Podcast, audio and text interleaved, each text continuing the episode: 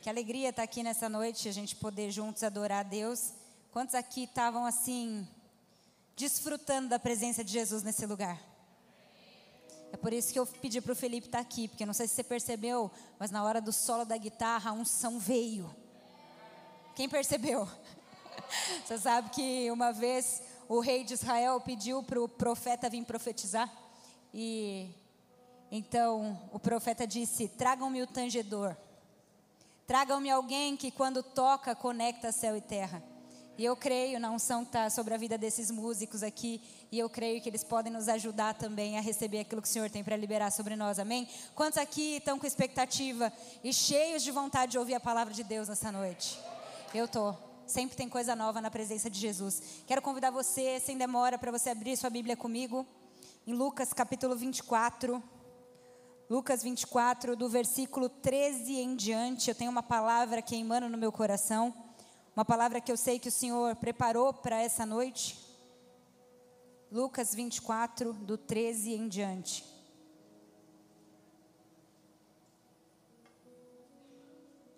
Eu sei que está calor, eu sei que às vezes a gente fica incomodado pelo calor, mas tenta focar o máximo que você conseguir aí. Quantos acharam, digam, eu amo a Bíblia. Quem não achou, diga, eu também. A maioria achou. Vamos ler? Lucas 24, 13. Texto muito conhecido diz assim: Naquele mesmo dia, dois discípulos estavam indo para uma aldeia chamada Emaús, que ficava a uns 10 quilômetros de Jerusalém, e iam conversando a respeito de tudo o que tinha acontecido. Enquanto conversavam e discutiam, o próprio Jesus se aproximou e ia com eles. Porém, os olhos deles estavam como que impedidos, diga impedidos, de o reconhecer. Então, ele lhes perguntou: O que vocês estão discutindo pelo caminho? E eles pararam entristecidos. Um, porém, chamado Cleopas, respondeu: Será que você é o único que esteve em Jerusalém e não sabe o que aconteceu lá nesses últimos dias? Ele lhes perguntou: Do que se trata? Eles explicaram: Aquilo que aconteceu com Jesus, o Nazareno que era profeta, poderoso em obras e em palavras diante de Deus e de todo o povo, e como os principais sacerdotes e as nossas autoridades o entregaram para ser condenado à morte e o crucificaram. E nós esperávamos que, repete comigo, nós esperávamos que fosse ele quem havia de redimir Israel, mas depois de tudo isso, já estamos no terceiro dia desde que essas coisas aconteceram. É verdade também que algumas mulheres do nosso grupo nos surpreenderam, indo de madrugada ao túmulo e não achando o corpo de Jesus, voltaram, dizendo que tinham tido uma visão de anjos, os quais afirmaram que ele vive. De fato, alguns dos nossos foram ao túmulo e verificaram a exatidão do que as mulheres disseram, mas não o viram. Então, ele lhes disse: como vocês são insensatos e demorados para crer em tudo que os profetas disseram. Não é verdade que o Cristo tinha que sofrer e entrar na sua glória? E começando por Moisés e todos os profetas, explicou-lhes o que constava a respeito dele em toda a Escritura. Quando se aproximavam da aldeia para onde iam, ele fez menção de passar adiante. Mas eles o convenceram a ficar, dizendo: Fique conosco, porque é tarde e o dia já está findando. E ele entrou para ficar com eles. Versículo 30. E aconteceu que quando estavam à mesa, ele pegou o pão e o abençoou, depois partiu o pão e deu a eles. Então os olhos deles se abriram e eles reconheceram Jesus, mas ele desapareceu da presença deles. E disseram um ao outro: Não é verdade que o nosso coração nos ardia no peito enquanto ele falava pelo caminho, quando ele explicava as Escrituras? E na mesma hora, levantando-se, voltaram para Jerusalém, onde acharam reunidos os onze e outros com eles. Feche os seus olhos. Pai, muito obrigado pela Sua palavra. Muito obrigada, Jesus, pela Sua presença. Muito obrigado, Jesus, porque você nos leva pelo caminho nessa noite. Nós somos os seus discípulos e nós queremos pedir, nos ensina nessa noite. Por favor, Jesus, coloca fogo no nosso coração, nos faz arder o peito enquanto a tua palavra é proclamada. Mas mais do que isso, eu oro desde já. Abre os nossos olhos, nós queremos te ver. Eu oro por encontros com Cristo nessa noite. Eu oro por pessoas que entraram aqui convidadas, que estão começando na fé, que são simpatizantes ou do fã-clube de Jesus. Espírito Santo, nessa noite, abre os olhos das pessoas para não somente te conhecerem de ouvir falar, mas para te ver, para te ver, para te ver. Espírito Santo, eu peço, faz aquilo que só você pode fazer. E como você tem me ensinado, Senhor, aquilo que vier de mim, que for da minha alma, da minha carne, que seja esquecido, mas aquilo que vier do seu trono, que seja cravado nos corações e que traga transformação. É isso que eu oro nessa noite, no nome de Jesus. Amém. Amém. Eu quero falar nessa noite um pouco sobre a nossa maturidade ou os estágios da jornada da vida de um cristão.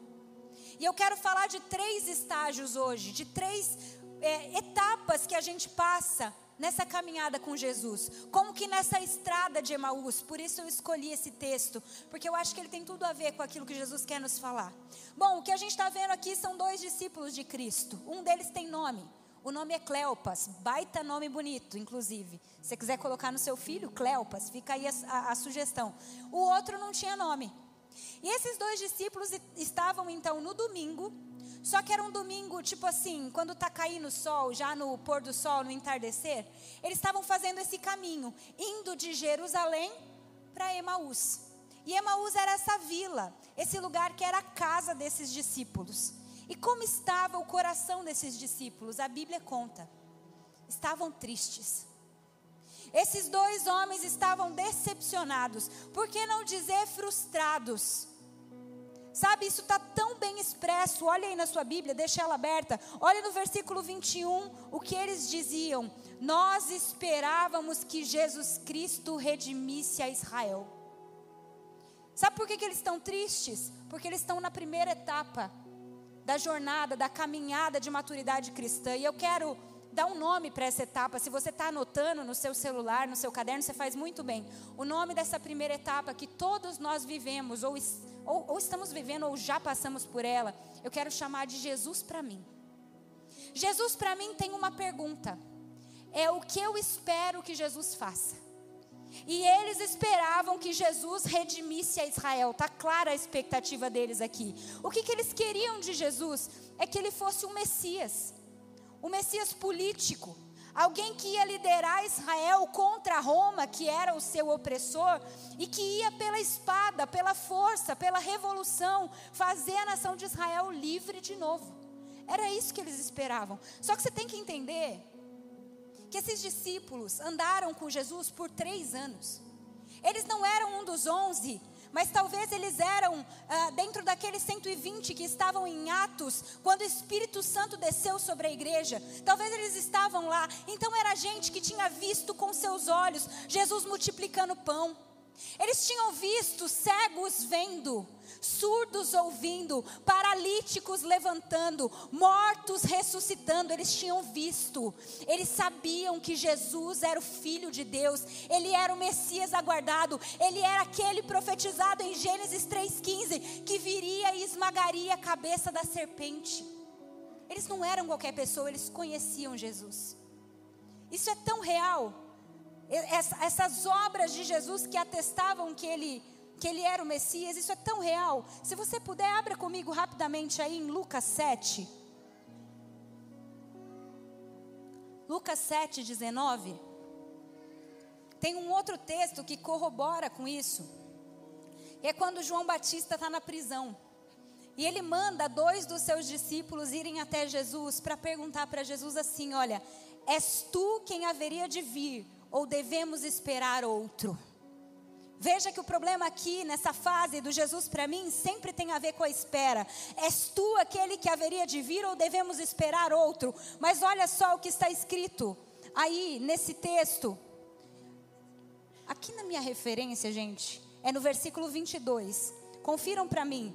Está escrito assim: Jesus mandou dizer a João: voltem e anunciem o que vocês viram e ouviram. Os cegos vêm, os aleijados andam, os leprosos são purificados, os surdos ouvem, os mortos são ressuscitados e as boas novas são pregadas aos pobres. Você está vendo que as obras de Jesus afirmavam quem ele era. Ele era o rei e o reino estava entre eles. As obras afirmavam isso. Mas se o texto parasse por aí, estava bom. Só que Jesus continua falando algo para João. Versículo 23, Jesus diz assim: É verdade isso tudo está acontecendo. Os cegos vêm, os aleijados andam, os leprosos são purificados, os surdos ouvem, os mortos são ressuscitados, as boas novas estão sendo ditas aos pobres. Mas feliz, João, é aquele que não se escandaliza por minha causa. Sabe por quê? Porque todas as vezes que Deus tinha mandado servos anteriormente para Israel, eles eram libertadores. Vou te explicar. Moisés libertou Israel do Egito. Os juízes naquela época libertaram Israel das nações que os oprimiam. O rei Davi libertou Israel da mão dos filisteus. Então o próprio João Batista esperava que Jesus fosse aquele que estabelecer o reino messiânico de uma vez e libertá-los da mão de Roma. Mas Jesus responde: João, feliz é aquele que não se escandaliza por minha causa, porque embora todas as obras atestem que eu sou aqueles que vocês esperavam, apesar disso, João, muitas vezes eu não vou agir do modo com que você espera. João, muitas vezes eu não vou fazer a coisa do jeito que você imaginou. Bem-aventurado aquele que não se escandaliza por minha causa. A primeira fase, Jesus para mim, tem tudo a ver com essa etapa onde a gente espera que Jesus faça as coisas do jeito que a gente queria. E você sabe, esses discípulos de Emaús, eles estavam nessa fase, porque se você parar para prestar atenção aqui, eles tinham a respeito de Jesus mais expectativa do que fé. Entenda isso, porque expectativa tem a ver com aquilo que eu espero que Deus faça, mas fé tem a ver com aquilo que Deus quer fazer e ponto final. A pergunta nessa noite é se você tem uma expectativa em Jesus ou se você tem uma fé legítima em Jesus. Será que você ainda está nessa fase, Jesus para mim? Onde você só quer o Cristo quando ele é a sua ideia de Jesus, mas quando ele age de uma forma diferente, no momento em que ele morre, a tristeza, o desânimo, a vontade de parar tudo entra no coração. Quantas vezes isso acontece conosco? Quantas vezes, quando Jesus não age como esperávamos, a gente volta para Emaús? E sabe, pessoal, uma coisa precisa ser dita. Jesus não tinha decepcionado esses discípulos. Jesus não tinha mentido para esses discípulos. Jesus não tinha descumprido nada, muito pelo contrário.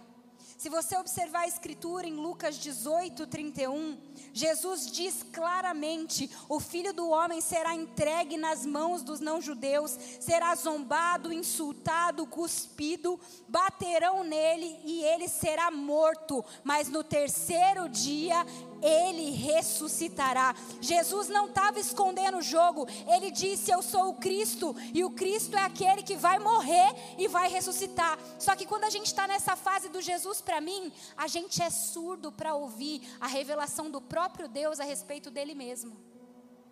Ou melhor, a gente seleciona partes que a gente quer escutar. Então, por exemplo, a gente ouve textos como esse de Isaías 41: Não temas, eu sou contigo. Não desanimes, eu sou o seu Deus. Eu te fortaleço, eu te ajudo, eu te sustento com a destra da minha mão. E você diz: Glória a Deus. Eu quero essa palavra. Isso é de Deus. Isso é de Deus. Mas quando você lê, por exemplo, Filipenses 1:29, que diz assim, olha, porque foi concedido a você em relação a Cristo, não somente crer nele, mas também sofrer por ele. Aí essa palavra você fala, hum, eu não quero. Porque o Jesus para mim se faz surdo para a revelação do próprio Cristo. Não é ele quem esconde o jogo, somos nós que por nossa expectativa selecionamos a mensagem do evangelho. Mas nessa noite Jesus está mais uma vez falando para você, foi te concedido em relação a mim, não somente crer em mim, mas também padecer por minha causa. Esse é o verdadeiro evangelho. O que você espera de Jesus? Eu quero te perguntar nessa noite, ou melhor, eu vou reformular a pergunta: o que acontece com você quando Jesus não age da forma que você esperava que ele agisse? Essa é a pergunta que nós temos que nos fazer. Quando nós somos frustrados, entristecidos, decepcionados, quando a nossa expectativa é abatida, o que acontece com a gente? Porque eles voltaram para Emaús. E deixa eu explicar algo para você. Jerusalém ficava numa geografia alta. Tanto é que os homens subiam a Jerusalém três vezes por ano para adorar. Era uma subida mesmo. Não é algo figurado, é literal. Tanto é que a Bíblia fala dos montes de Sião, são lugares altos. Mas Emaús não era num lugar alto, Emaús era num lugar baixo. Então, quando eles se entristeceram pela morte de Cristo, eles literalmente desceram. Quando Jesus não agiu da forma que eles esperavam, eles literalmente caíram. Eles voltaram para Emaús. Enquanto Jerusalém era o lugar do propósito, porque Jesus disse: Fiquem em Jerusalém até que do alto vocês sejam revestidos de poder. Emaús era o lugar do conforto. Emaús era o lugar da desistência. Emaús era aquele velho lugar para onde a gente volta quando a gente está sem fé. Sabe, talvez Emaús para você seja pecado. Talvez quando Jesus não faz o que você achou que ele faria, você volta para aquele pecado de estimação. E você vai de novo para a lama. O que, que é Emaús para você? Talvez não seja um pecado, talvez sejam as suas idealizações. Você pensou que, poxa, acho que lá na família de Zascope, ser igreja vai ser assim, assim, assim. É isso que eu espero que Jesus faça lá. E aí você veio, você está aqui alguns meses e a sua expectativa está sendo frustrada. E agora você está querendo caminhar de volta para Emaús. Quer saber? Acho que esse negócio de igreja realmente não dá certo. Acho que eu vou voltar a ser crente de YouTube. Eu vou adorar Deus só da minha casa. Ou sabe quando você falou assim: não, eu vou ser dizimista, porque Deus vai abençoar minha empresa. Mas aí você começou a dizimar, só que tá difícil do mesmo jeito para vender e você fala: Ah, esse negócio de ser crente, eu vou voltar para Emaús. Eu vou voltar para o lugar de onde eu vi, não vale a pena servir o Senhor.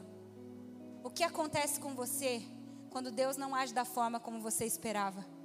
Essa é a primeira etapa, Jesus para mim. Agora deixa eu te falar uma coisa. Todos nós já estivemos nesse lugar ou estamos nesse lugar. E entenda, Jesus não condena esse lugar, porque é um lugar de início é um lugar de infância, é um primeiro estágio. Jesus não condena esse lugar, mas Jesus quer que você cresça. Jesus quer que nós cresçamos. Sabe o que Jesus não quer? Que você fique 10, 20 anos na igreja, tratando Jesus como um amuleto para fazer só o que você deseja. Porque Jesus é Deus porque Ele é o Todo-Poderoso e porque muitas vezes Ele vai agir de forma diferente daquilo que você pensou, porque se não fosse assim, você seria Deus. Mas Deus não cabe na nossa caixinha, Deus não cabe na nossa cabeça.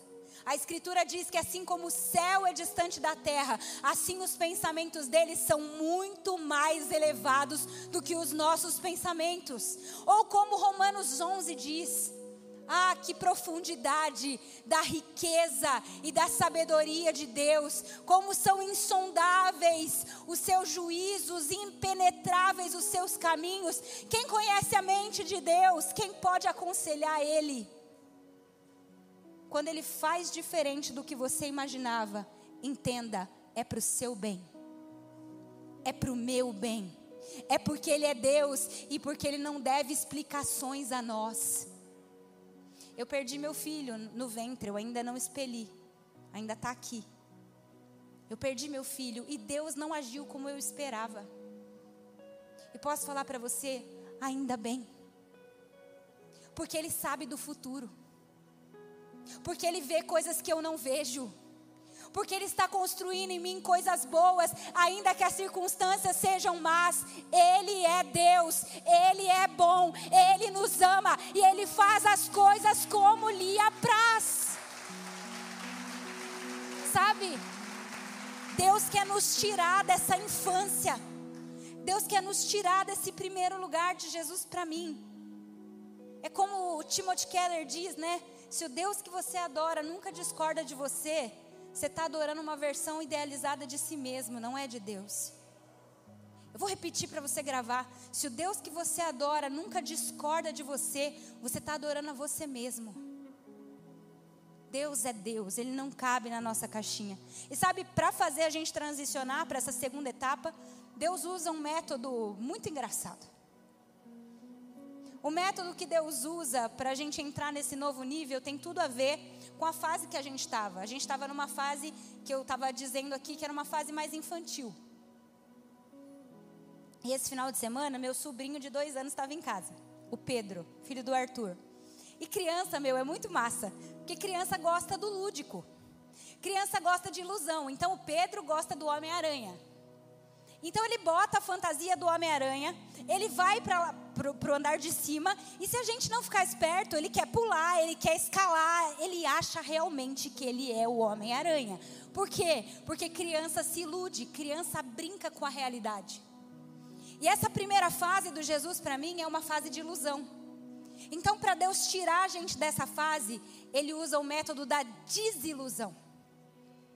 Presta atenção nisso. Deus nos desilude para nos fazer crescer. Sabe o que é desilusão? Vou explicar para você mais ou menos assim. Você dirige, você está numa estrada, mão dupla, você está no escuro, vem um carro no, na direção contrária da sua e ele liga o farol alto. Sabe quando o farol alto vem bem na sua cara? Sabe? Antes de iluminar o caminho, ele te cega. É verdade ou não é? Você fala, oh, abençoado, que agora eu não enxergo nada, fica aquele monte de coisinha assim na vista. Isso é desilusão. É quando Deus joga luz nas nossas trevas, mas é uma luz tão grande que às vezes nos deixa cegos. Ele fez isso com Paulo. O apóstolo Paulo achava que sabia o que Deus esperava. O apóstolo Paulo achava que sabia o que Deus queria. Deus não gostava de cristãos, então eu vou matar cristãos. Até que um dia ele está na estrada de Damasco.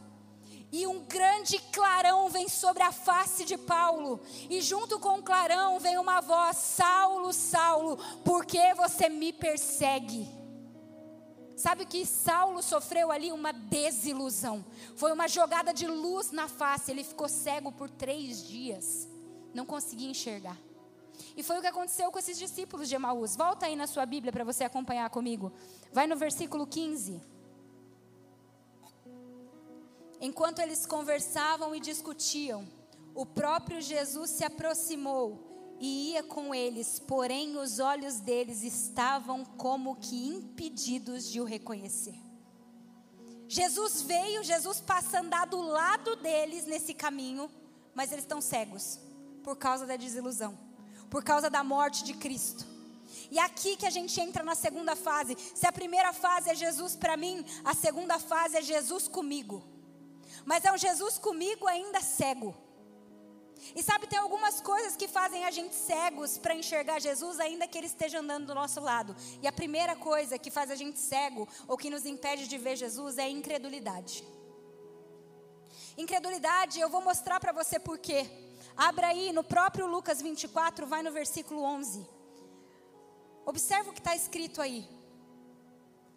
Eu vou te contar o contexto antes da gente ler. Jesus já tinha anunciado, a gente viu que ele ia morrer e ressuscitar. Mas no domingo de manhã, ou seja, no mesmo dia que aqueles caras estavam indo para Emaús, pela manhã, as mulheres foram ao túmulo para ungir o corpo de Jesus. Quando elas chegaram no túmulo, a pedra estava removida. E elas entraram. Quando entraram, tinham anjos lá dentro. E os anjos disseram assim para as mulheres: Ei, por que vocês procuram aquele que vive no meio dos mortos? Jesus Cristo Nazareno não está morto, ele ressuscitou. Essas mulheres, ouvindo essa boa notícia, correram até os homens. E Cleopas e esse outro discípulo estavam lá. As mulheres disseram: Olha, ele realmente ressuscitou. Mas aí vai comigo no 24:11. Olha só o que está dizendo. Mas as palavras das mulheres lhes pareceram como um delírio e eles não creram. A incredulidade muitas vezes nos impede de ver Jesus caminhando ao nosso lado quando nós temos a companhia do Cristo ressuscitado conosco. Talvez você está incrédulo. Talvez a desilusão chegou na sua vida. Deus não fez as coisas do jeito que você esperava. Mas Ele tem uma promessa ainda de pé. Mas por causa dessa cegueira, talvez você não crê mais. Você não consegue mais pensar que isso vai se concretizar. Eu vim aqui para te falar, ele não desistiu daquilo que ele falou. Ele vai cumprir. E ele tem paciência comigo e com você. E ele caminha do nosso lado até que a nossa cegueira seja completamente desfeita. Jesus anda com você até mesmo quando você está incrédulo. Mas ele quer hoje abrir os seus olhos, tirar todo tipo de barreira que impede você de vê-lo. Ele não desistiu do que ele prometeu. Ele cumpre. Ele cumpriu e ele vai cumprir. Não é só a incredulidade que nos impede de ver Jesus, tem uma segunda coisa. E a segunda coisa é a ignorância. Por que ignorância, Val? Porque Jesus começou a conversar com eles e perguntar por que, que eles estavam discutindo. O que estava acontecendo, que eles estavam ali embatendo em palavras. E aí eles disseram: Ué, você é o único que estava em Jerusalém e não sabe o que aconteceu? Eu acho essa resposta bem engraçada. Você é o único que estava peregrinando por lá e não soube do que aconteceu? E Jesus vira para eles e fala assim: Não, não sei, conta aí para mim. Gente, eles estavam falando com aquele que tinha morrido. Eles estavam falando com aquele que tinha os furos dos cravos nas mãos e nos pés, com aquele que tinha sido crucificado, morto e ressuscitado. E eles estavam perguntando assim: você não sabe do que aconteceu? Mas Jesus tem paciência com os olhos fechados. E Jesus fala para eles assim: conta para mim. Como que dizendo, eu quero saber a sua versão. Eu quero saber o que dói no seu coração. Eu quero saber qual foi a leitura que você fez dessa situação. Eu me importo com o que você pensa. Conta para mim. E eles começam a contar sobre Jesus Nazareno, profeta, poderoso em obras e palavras, mas que foi morto pelas autoridades. Veja, esses discípulos sabiam quem Jesus era, na cabeça. Sabiam que era um profeta? Sabia que era poderoso em obras e em palavras? Sabiam a teologia toda na mente. Então nós não estamos falando de uma ignorância cognitiva, mas nós estamos falando de uma ignorância no coração, porque tem gente que conhece Jesus de informação de cor, mas não conhece ele no relacionamento. E se você não conhece ele de coração, você pode caminhar com ele e ainda assim ser cego. Muitas vezes esse delay, essa disparidade entre cabeça e coração é o que nos impede de ver Jesus. Uma ignorância, uma ignorância de, de alma de afeição. Mas nessa noite, Jesus quer atualizar. Ele quer trazer aquilo que está na sua mente para o seu coração. Ele quer trazer um conhecimento relacional para você. Ele quer ser seu amigo, seu noivo. Ele quer ser próximo de você. É por isso que ele anda no caminho com você, ainda que você não reconheça que é ele que está do seu lado. A ignorância, a incredulidade nos impedem de ver, mas tem uma terceira coisa. E a terceira coisa é a alma desesperada. Por que alma desesperada? Porque o Salvador tinha morrido. E eles estavam tristes e era legítima a tristeza. Só que tem um problema. A alma desesperada nos faz cegos, porque a alma dele estava presa na sexta-feira. Escute o que eu estou falando a alma deles ficou presa na sexta-feira, ficou presa na cruz. Mas que dia era? Mas que dia era? domingo. Gente, já era domingo. Jesus já tinha ressuscitado. Jesus já caminhava com eles numa nova humanidade. Mas eles só conseguiam pensar na sexta-feira. Às vezes a nossa alma é assim desatualizada. Às vezes Deus já começou uma nova história na sua vida. Ele já está escrevendo um novo capítulo. Ele tem esperança e renovo para você. Mas você só consegue lembrar da última coisa que deu errado. Ei, abre os seus olhos. Eles estavam preocupados, sabe por quê? Porque as portas da Jerusalém terrena ainda estavam cheias de romanos, mas eles se esqueciam que a Jerusalém celestial já tinha todas as portas abertas para mim e para você entrarmos. Importa mais a Jerusalém celestial. Você está entendendo o que eu estou falando? Às vezes a alma, a alma entristecida, faz a gente cego para ver Jesus, mas Ele está caminhando com a gente. É Jesus comigo.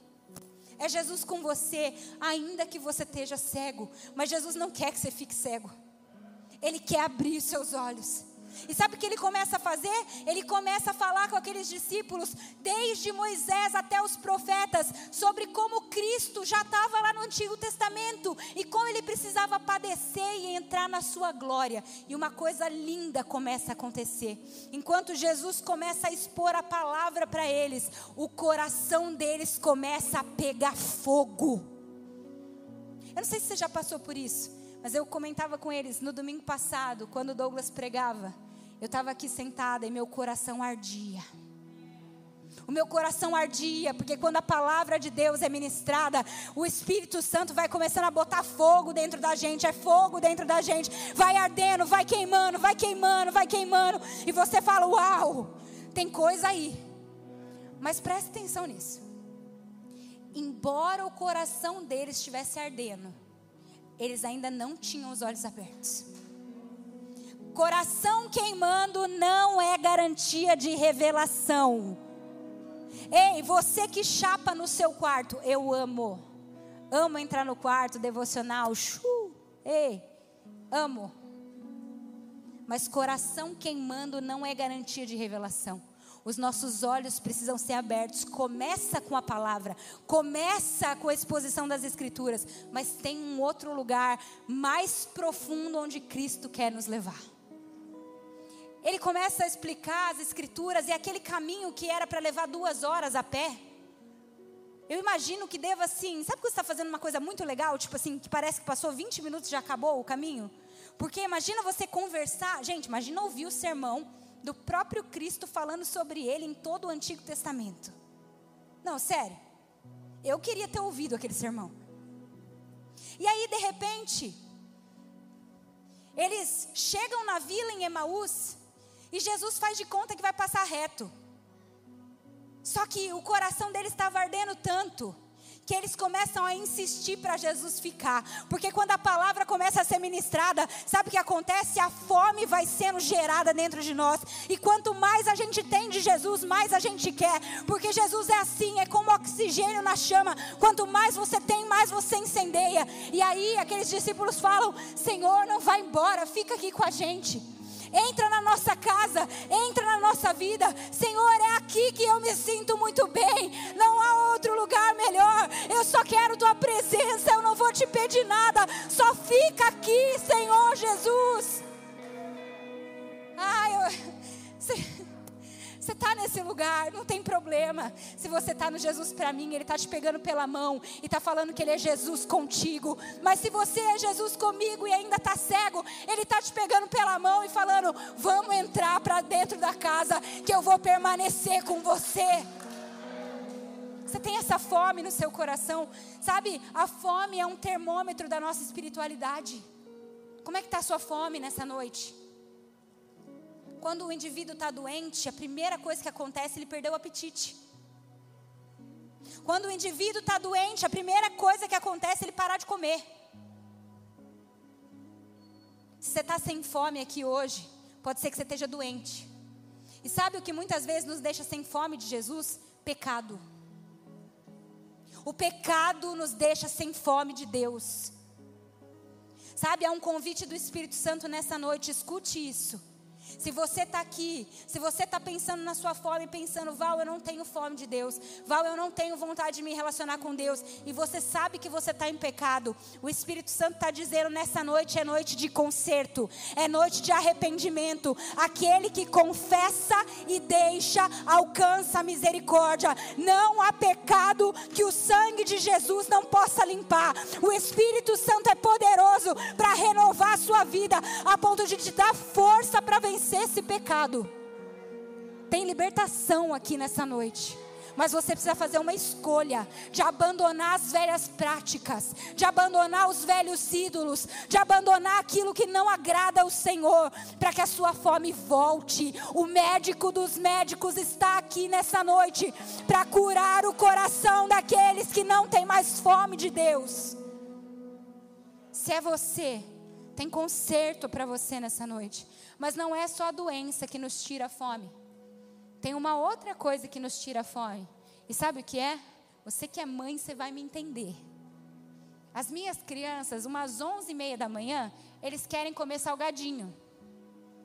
Se eu deixar a Luiz e Davi comerem um Cheetos onze e meia da manhã, quando chegar meio-dia, eles vão comer almoço, sim ou não? Eles vão comer arroz com feijão, sim ou não? Sabe o que nos tira a fome? Barriga cheia de tranqueira. Sabe o que nos tira a fome? Distração. Aqui eu não estou falando de pecado. Aqui eu estou falando de coisa lícita, mas que rouba de você a fome pela presença de Deus. Eu estou falando que se fosse no século 21, talvez esses discípulos de Emaús estivessem voltando para casa, Jesus ressuscitado aparecesse do lado deles, mas eles iam estar cada um com o seu smartphone, com o seu AirPod na orelha, assistindo um podcast, um YouTube, sei lá o que for, e iam perder aquele sermão maravilhoso, iam perder a fome, iam perder o coração queimando. Você está entendendo o que eu estou falando? Muitas vezes não é a doença que nos tira a fome, mas é a barriga cheia de tranqueira. E se esse é o seu caso, você precisa fazer escolhas de abandonar coisas lícitas.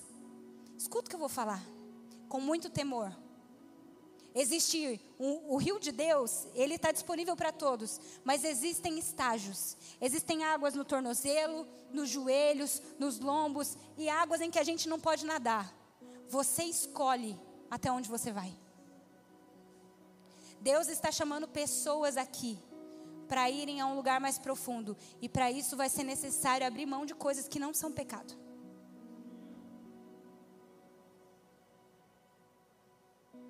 Vai ser necessário abrir mão de coisas que são só distrações, mas que tantas vezes nos roubam a fome. Eu tenho uma coisa para falar para você.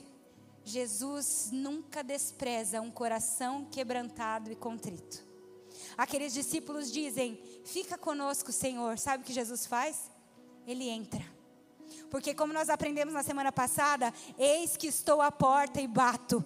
Se alguém abrir, eu entrarei e cearei com ele e ele comigo. Aquele, aqueles discípulos receberam na sua casa a visita mais ilustre do mundo. Jesus chega naquela casa junto com eles e ele senta na mesa. Esse lugar tão familiar. Mas Jesus pega o pão e ele faz algo muito interessante. Ele dá graças. Eu fui do Família Debaixo da Graça minha vida inteira, né? E eu era pastoreada pelo pastor Rogério, que inclusive eu amo ele. Um beijo pastor Rogério, se ele está me ouvindo. Mas eu sei imitar a oração do pastor Rogério, para você ter uma ideia. Foi tanto tempo de convivência que eu sei exatamente as palavras que ele usa para orar. E eu imagino que tenha sido mais ou menos isso que aconteceu com aqueles discípulos. Quando Jesus pegou o pão e começou a dar graças, eles começaram a olhar um para o outro e falar assim: Eu conheço alguém que ora desse jeito. Eu conheço alguém que tem esse tipo de fala. Eu conheço alguém que se expressa desse jeito. Nossa, que estranho, parece que eu não conheço ele, mas eu conheço ele.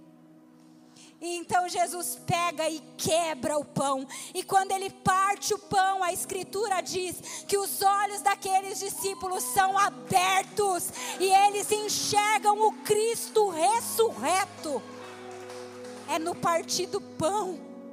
Se a primeira fase é Jesus para mim, A segunda fase é Jesus comigo. A terceira fase é Cristo em nós. Porque quando ele desaparece, ele agora passa a habitar dentro daqueles discípulos.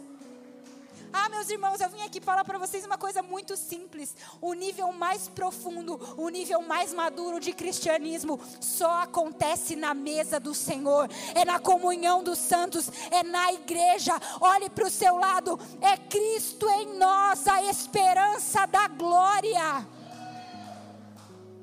O problema é que a gente acha que igreja é isso aqui que acontece no domingo. A gente acha que igreja é vir num prédio sentar numa cadeira e olhar a nuca do irmão que está na frente e ouvir uma boa palavra. Isso não é igreja, isso é religião. O corpo de Cristo é um organismo vivo. Você quer realmente ser igreja? Eu, eu peço para você, por favor, quem aqui faz parte de um DNA? Levanta a mão. DNA, se você está aqui pela primeira vez, são as igrejas, são, é, é a igreja nas casas. Levante a mão quem é do DNA. Agora olhe para o lado e veja quem não está com a mão levantada. Você que é do DNA, você tem um trabalho. Você vai convidar alguém que nunca foi num DNA. Porque lá na nossa casa, lá nós somos igreja, lá nós misturamos vida, lá nós conhecemos o nome um do outro, lá nós afiamos um ao outro, lá nós somos realmente essa mesa. Eu preciso pedir para você que você faça parte da igreja, que você misture a sua vida conosco. Não apenas bata cartão num prédio de domingo. É uma bênção. Isso aqui é a nossa reunião coletiva para adorar. Mas tem mais. Tem mais e eu quero que você seja parte disso. Não é só Jesus para mim, não é só Jesus comigo, mas é Cristo em nós, a esperança da glória. Tem um convite de Jesus à mesa aqui nessa noite para gente, que é um convite à maturidade. É um convite para deixarmos de ser meninos e para andarmos num lugar onde o nosso conhecimento de Deus é diferente da teoria, onde é um conhecimento relacional. E sabe o que esse texto, assim, para mim ele acaba assim com um laço, com chave de ouro. Porque quando Jesus desaparece da frente daqueles discípulos, a Bíblia diz que eles imediatamente voltam para Jerusalém. Eles voltam para o lugar do propósito. Eles fazem o caminho de volta. E sabe por quê?